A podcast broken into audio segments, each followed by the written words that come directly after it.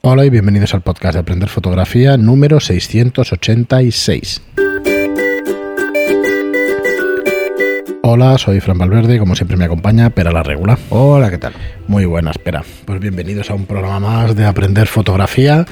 Podéis consultar todos nuestros cursos en aprenderfotografía.online y en estudiolightroom.es. Y para los que no conozcáis el programa, aquí nos dedicamos a enseñar fotografía, a aclarar conceptos y como el programa de hoy, pues retomando conceptos básicos que hemos tocado desde el inicio.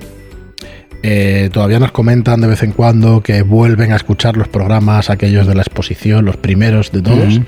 El 2, el 3, el 4, el 5, me parece que fueron los cuatro primeros donde se hablaba del triángulo de la exposición, del exposímetro, de todo esto. Y en el programa anterior, pues tratamos precisamente del exposímetro, ¿no? de cómo funcionaba, qué es lo que mide exactamente. Así que los que no lo tengan claro, o los que queráis o las que queráis escuchar cómo funciona el exposímetro de vuestras cámaras o para entenderlo mejor, el programa 685. Si hacéis una búsqueda también en, en la web por exposímetro vais a encontrar varios programas donde tratamos el tema.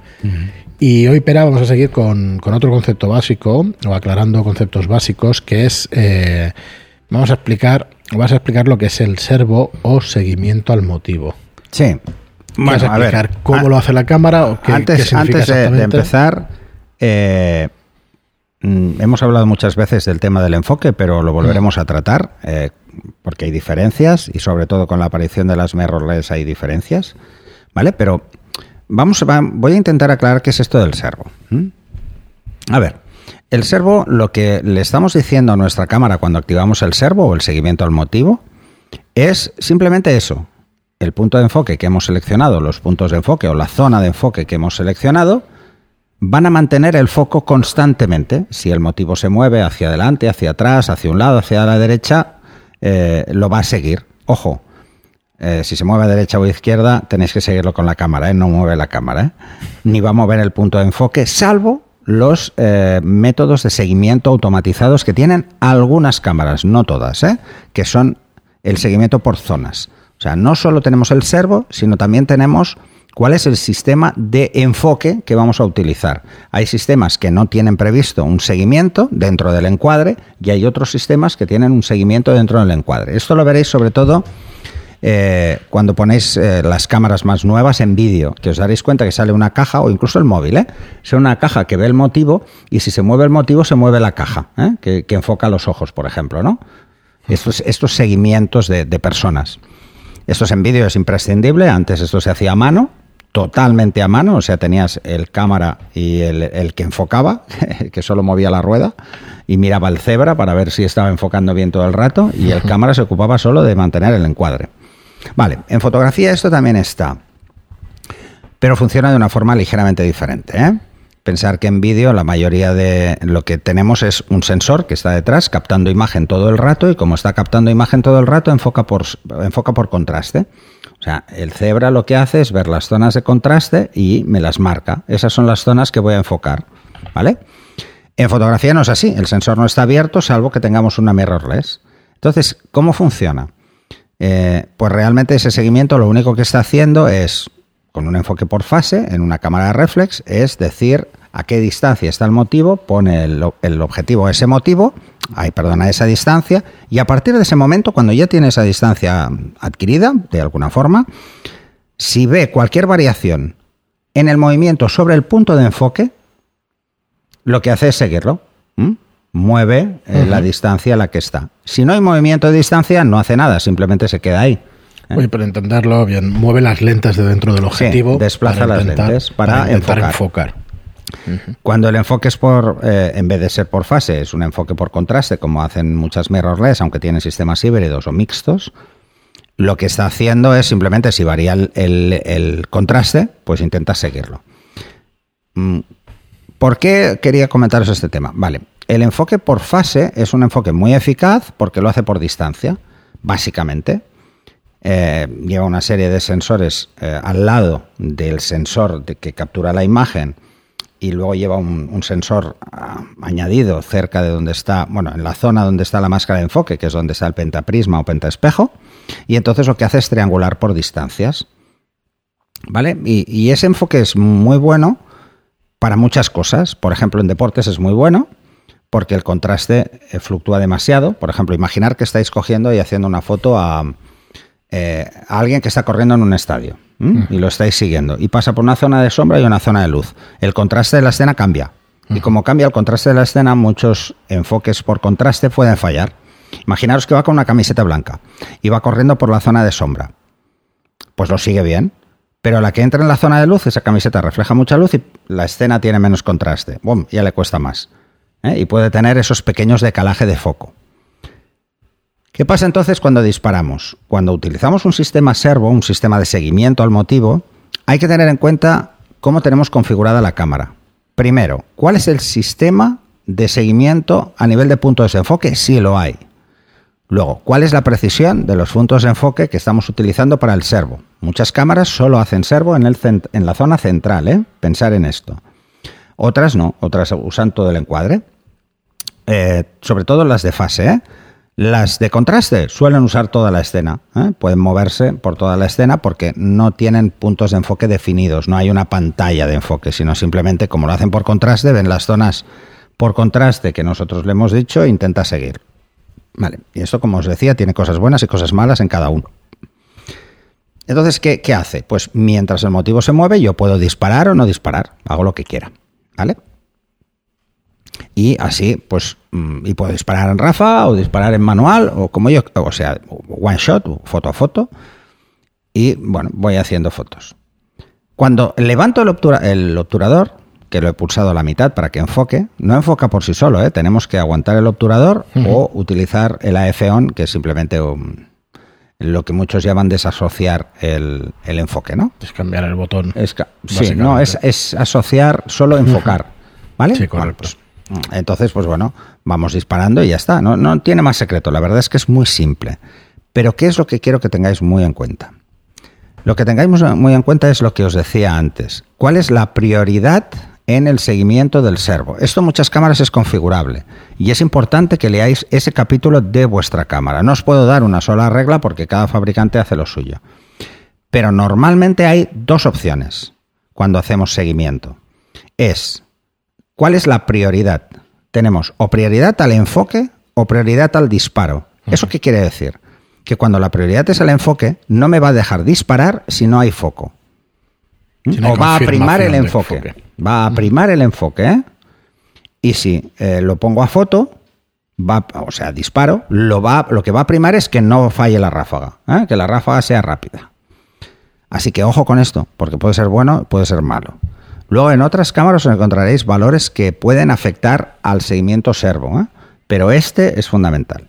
Otro de los parámetros que también es muy importante es la sensibilidad del servo. En algunas cámaras se puede ajustar y en otras no.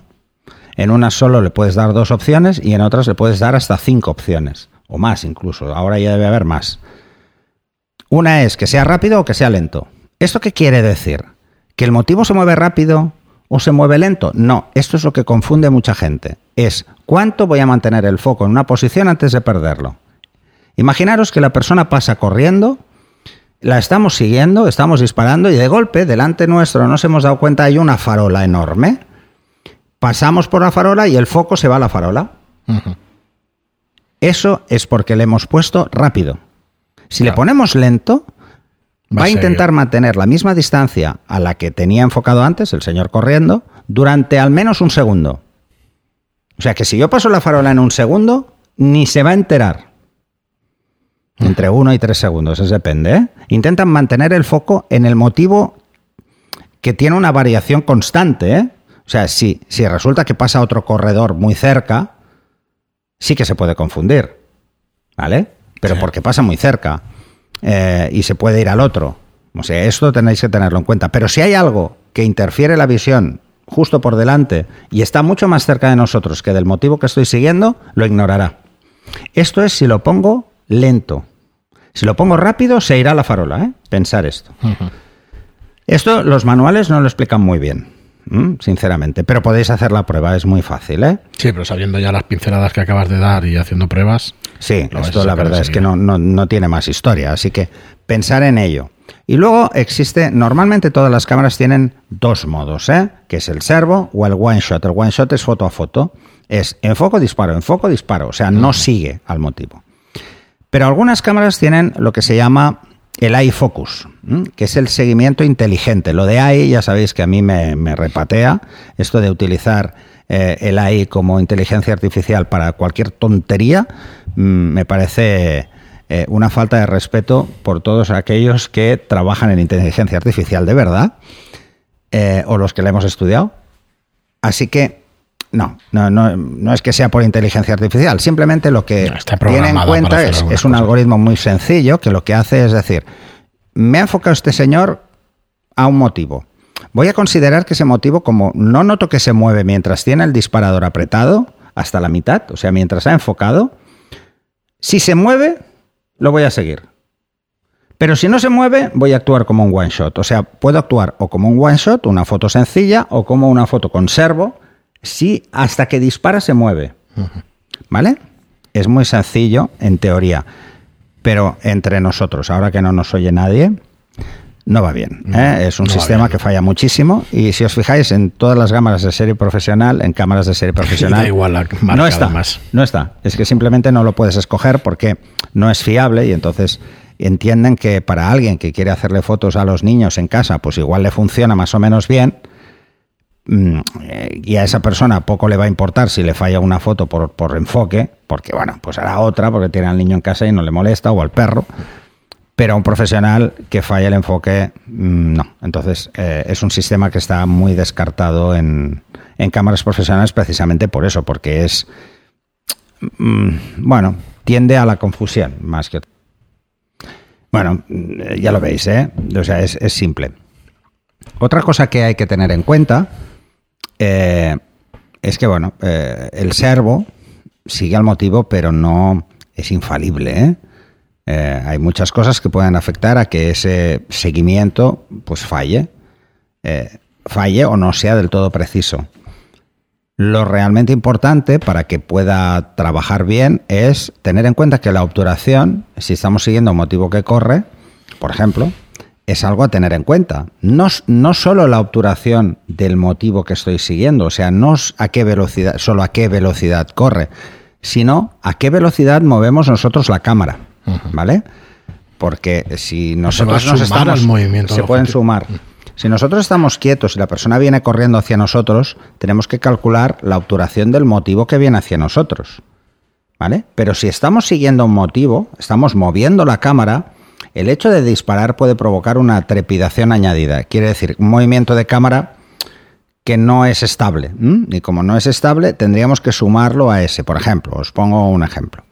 Aunque la distancia no cambia y el movimiento entonces se atenúa porque lo sigo, esto es un panning, un barrido, hay que tener en cuenta que tenemos que tener una postura muy buena para evitar esa trepidación al disparar. Cuando estéis siguiendo un motivo en paralelo y queréis eh, hacer fotos, yo os recomiendo que ese es el momento ideal para usar ráfaga. ¿Por qué? Porque mientras aprieto el botón ya no vuelvo a mover la cámara hasta que levanto el dedo. ¿Vale? Eh, sobre todo si las cosas se mueven muy rápido ¿eh? y vais a hacer todo un panning siguiendo. Pues desde el principio aguantáis el botón hasta que acabéis el panning. Nada, bueno, hay muchas más cosas a tener en cuenta con el tema del servo, pero bueno, así os adelantamos otro tema para que podáis lanzar vuestras preguntas. Muy bien, pues aquí lo dejamos. Eh, como está diciendo Pera, lanzándonos preguntas a ver si entendéis bien estos conceptos de servo, del seguimiento y de todo lo que tiene que ver con el enfoque. Nada más por hoy. Muchas gracias a todos por estar ahí. Gracias por vuestras reseñas de 5 estrellas en iTunes y por vuestros me gusta y comentarios en iVoox. Gracias y hasta el próximo programa. Hasta el siguiente.